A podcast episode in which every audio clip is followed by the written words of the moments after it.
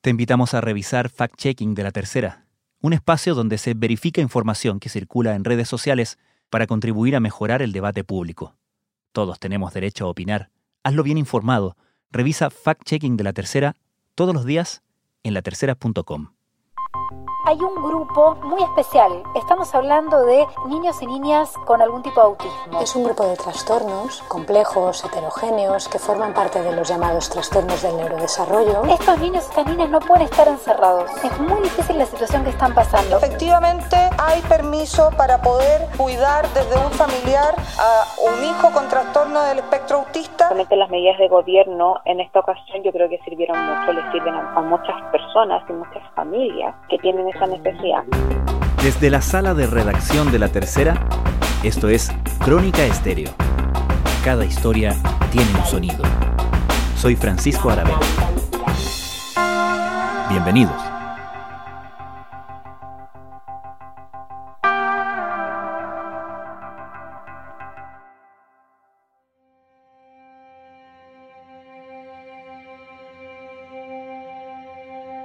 Formalmente, hay algunas excepciones al confinamiento obligatorio que tiene a buena parte del país en casa para tratar de contener el avance del coronavirus. Podemos tramitar permisos para comprar mercadería, para comprar medicamentos o para ir a una consulta médica, por ejemplo. Existe también un permiso para la salida de personas con espectro autista u otra discapacidad mental, junto con un cuidador o cuidadora. El dato visibilizó una condición con la que muchas personas no estaban familiarizadas, los trastornos del espectro autista o TEA y la necesidad de muchos quienes viven con ella de salir diariamente. El 2 de marzo, en el Día Mundial de la Concientización sobre el Autismo, la Organización Mundial de la Salud llamó a las autoridades de cada país a generar esta flexibilidad en las medidas que tomaran durante la emergencia ¿Cómo viven quienes presentan este tipo de condición las restricciones de una vida en cuarentena? ¿Qué desafío plantean para quienes los cuidan? ¿Cómo será para ellos volver a la normalidad? Nuestra productora Melisa Morales cuenta esta historia. Le gusta andar con un parlante escuchando música pero él con el parlante empieza a repetir una canción. No es que escuche todo el rato diferentes canciones, sino que empieza a adelantar y retroceder la música y siempre la misma canción. Maritza Bustos es mamá de Matías, que tiene 20 años. Y ahí es cuando uno dice Matías, escucha las otras y se enoja. Matías tiene autismo severo y, como gran parte del país, está confinado en su casa sin la posibilidad de seguir con las rutinas que hacía cada día. Y ahí nos ha hecho pataletas grandes, porque quiere estar repitiendo o si tiene un video, le gusta una escena, supongamos, del Rey León, y le gustó una escena precisa y empieza que adelanta, que la retrocede, que la retrocede y la ve, la retrocede y la ve y puede estar no te digo, o sea, puede estar una hora, dos horas en esa. ¿Qué quieres? ¿Que me ponga falda y baile hula hula? ¡Wow! Se te toca una carne bien jugosa a ti. Deberías a mi amigo entero devorar. Y te gustará, tú ya lo verás. Solo tú te tienes que formar. ¿Tienes ganas de tocino? Es un cerdo. Puede ser un cerdo tú también. ¡Sí! ¿Qué quieres? ¿Que me ponga falda y baile hula hula? ¡Wow! Se te toca una carne bien jugosa a ti. Entonces uno dice, Matías, continúa viendo los otros videos. Ya, Matías, te lo voy a quitar porque no estás viendo todos los videos. Y ahí arde Troya. ahí arde Troya. Ahí se, se descompensado porque no se está haciendo lo que él quiere. Quienes se encuentran dentro del espectro autista presentan, entre otras cosas, dificultades en las funciones ejecutivas, o sea, organizar, predecir o anticipar cambios. Los conflictos que tienen en estos tiempos de emergencia vienen precisamente del cambio drástico de sus rutinas, y por eso el escenario actual les puede afectar fuertemente, como en el caso de Matías. Nosotros no somos muy de... A los papás siempre les decimos que cambien las rutinas constantemente porque así al niño le permite adaptarse más fácilmente a diferentes situaciones. Maritza Bustos además es psicóloga y directora del Centro de Terapia ABA, un centro educativo y de terapia para niños y jóvenes con trastorno del espectro autista. Pero no todos los profesionales acá en Chile tienen este mismo enfoque. O sea, los profesionales en Chile casi siempre, cuando en mi época que yo trabajé mucho acá con diferentes profesionales, siempre me decían, no, siempre tiene que tener una rutina, siempre hacer lo mismo, siempre anticiparlo. Y al final es un daño porque el niño se estructura de tal manera que cuando tú le generas un cambio, tienen unas descompensaciones que son difíciles de controlar.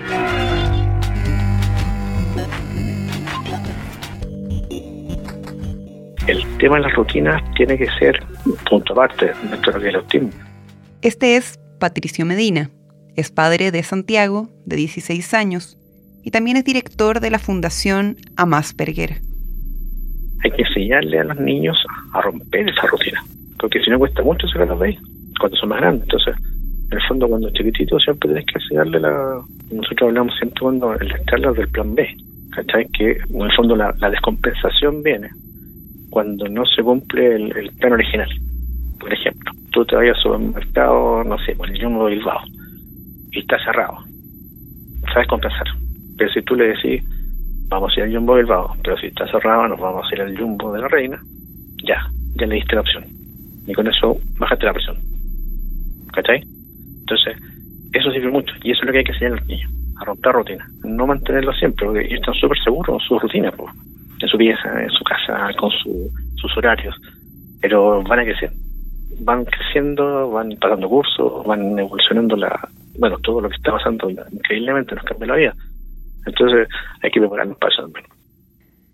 La experiencia de cada familia es distinta y también influye mucho el nivel en el que se encuentra cada niño o joven, porque esto es un espectro y todos tienen distintas necesidades y distintas formas de manifestarlo. Algunos necesitan salir y otros lo evitan. Que en el fondo esta es la situación ideal. ¿En qué sentido? Que para ellos es mucho más fácil estar conversando con una persona por pantalla que en vivo, por un tema social, tema de habilidades sociales es más cómodo porque es distinto dentro de la o sea, del autismo, la comunicación persona a persona visual es más complicada porque no saben cómo interpretar las miradas, por ejemplo, cómo interpretar las caras. Está es distinto si estamos hablando frente a frente y yo veo, si yo digo algo que te molesta, tú lo vas a expresar al tiro en el rostro. Y yo voy a entender, ah, te dije algo que te molestó. Ellos no, no tienen esa habilidad que se desarrolla.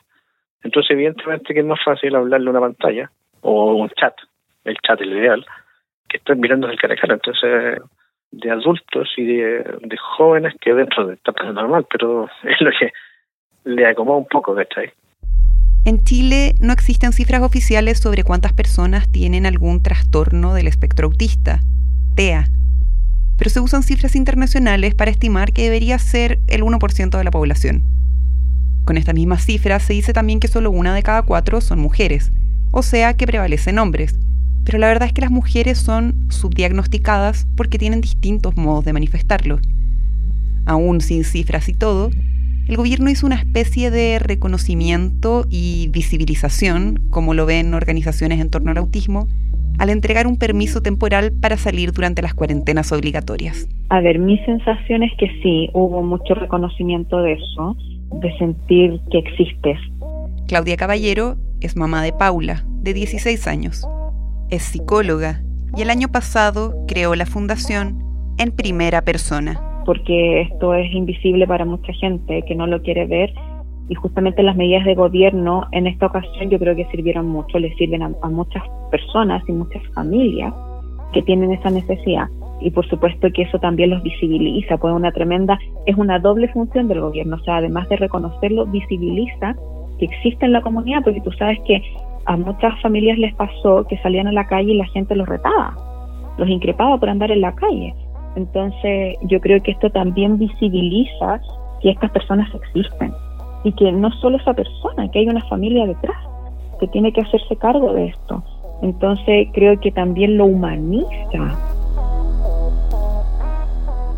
No son notorios, pasan por niños mal enseñados o niños descontrolados pero nadie se imagina que este niño tiene autismo. Entonces, los papás tienen que, bueno, algunos tienen la credencial de discapacidad y otros no tienen credencial.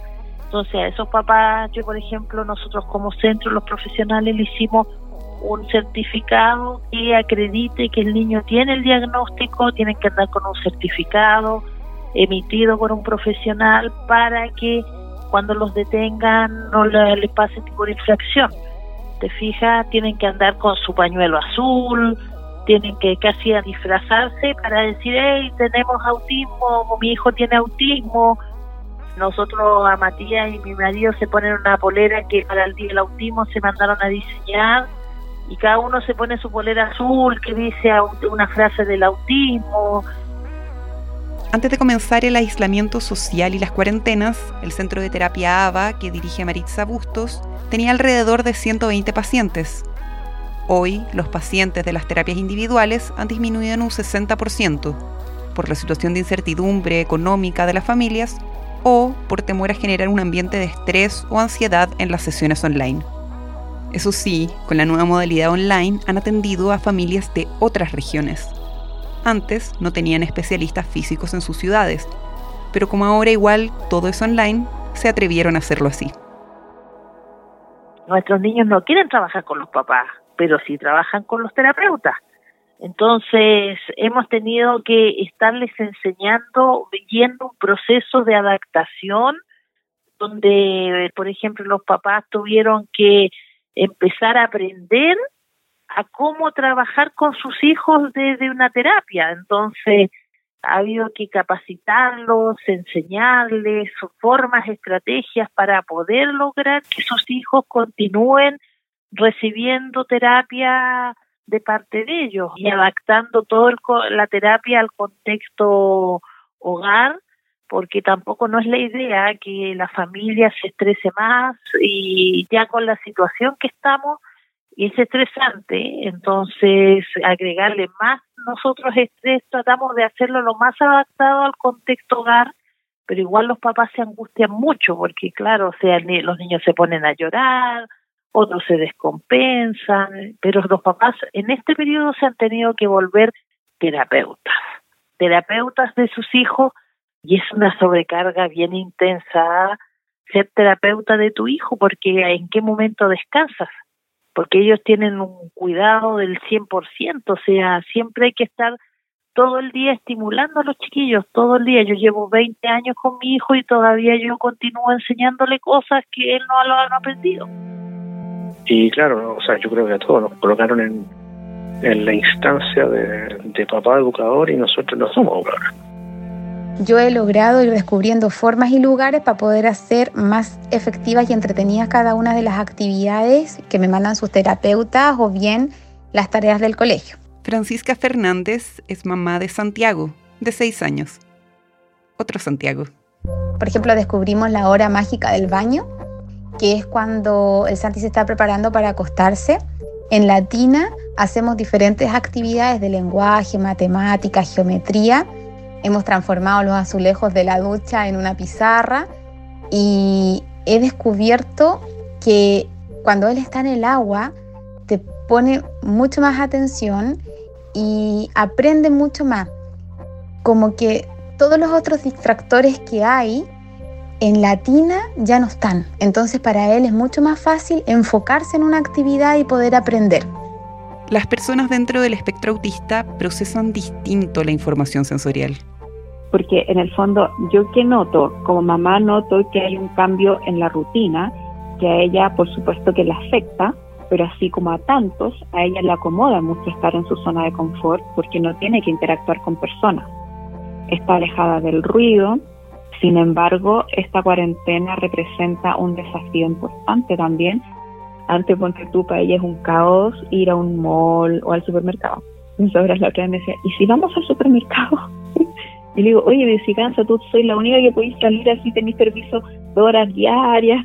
Y me dice, le digo, ¿podemos salir a caminar? Vamos. Y me dice, pero es que no tiene sentido ir a caminar. ¿Y para dónde iríamos?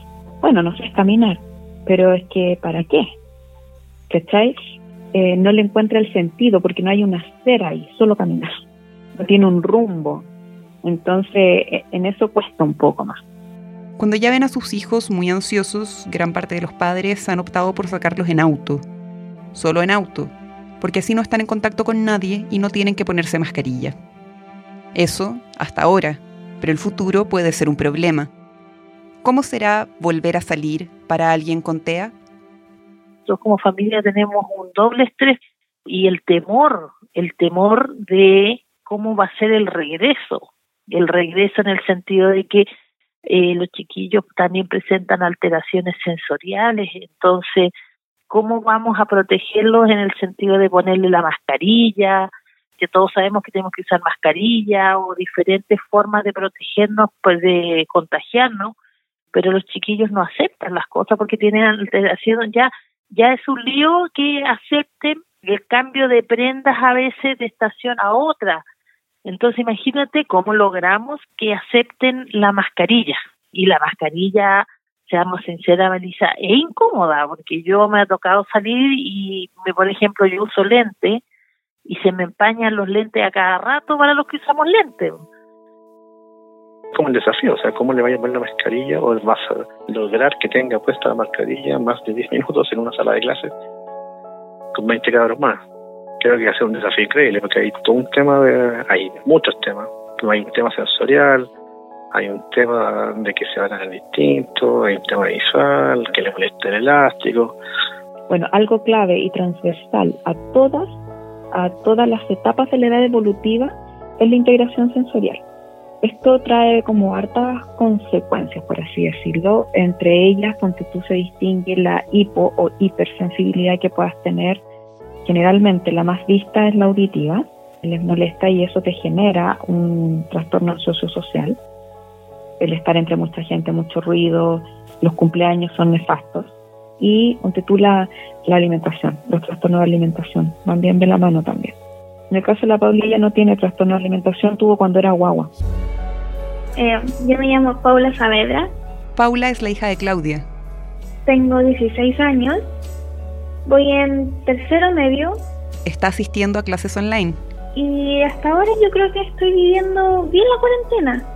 Como que no ha, no ha pasado algo que quiebre un poco mi vida respecto a, a todo en general. Y si bien le gusta bastante, es consciente de que tarde o temprano deberá volver a clases. Es necesario, sí. No, es necesario, sí. Netamente por el ámbito social. Porque gracias al colegio uno puede convivir con más personas y relacionarse físicamente. Aquí es solo una pantalla.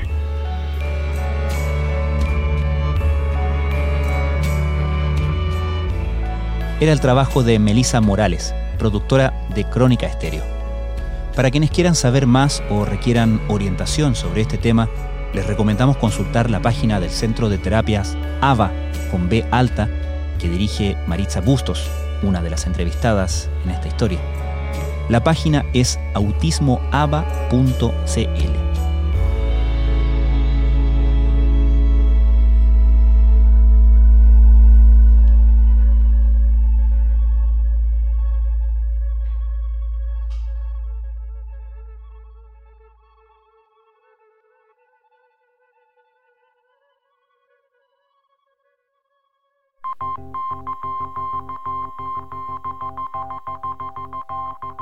Crónica Estéreo es un podcast de La Tercera. La producción es de Rodrigo Álvarez y Melisa Morales. Y la edición de quien les habla, Francisco Aravena. La postproducción de audio es de Michel Poblete. Nuestro tema principal es Hawaiian Silky de Sola Rosa, gentileza de Way Up Records. Nos encontramos pronto en una nueva edición de Crónica Estéreo. Les recordamos que todos nuestros episodios están disponibles en latercera.com slash podcast, así como en Spotify, Apple Podcasts, Google Podcasts y donde sea que escuchen sus podcasts.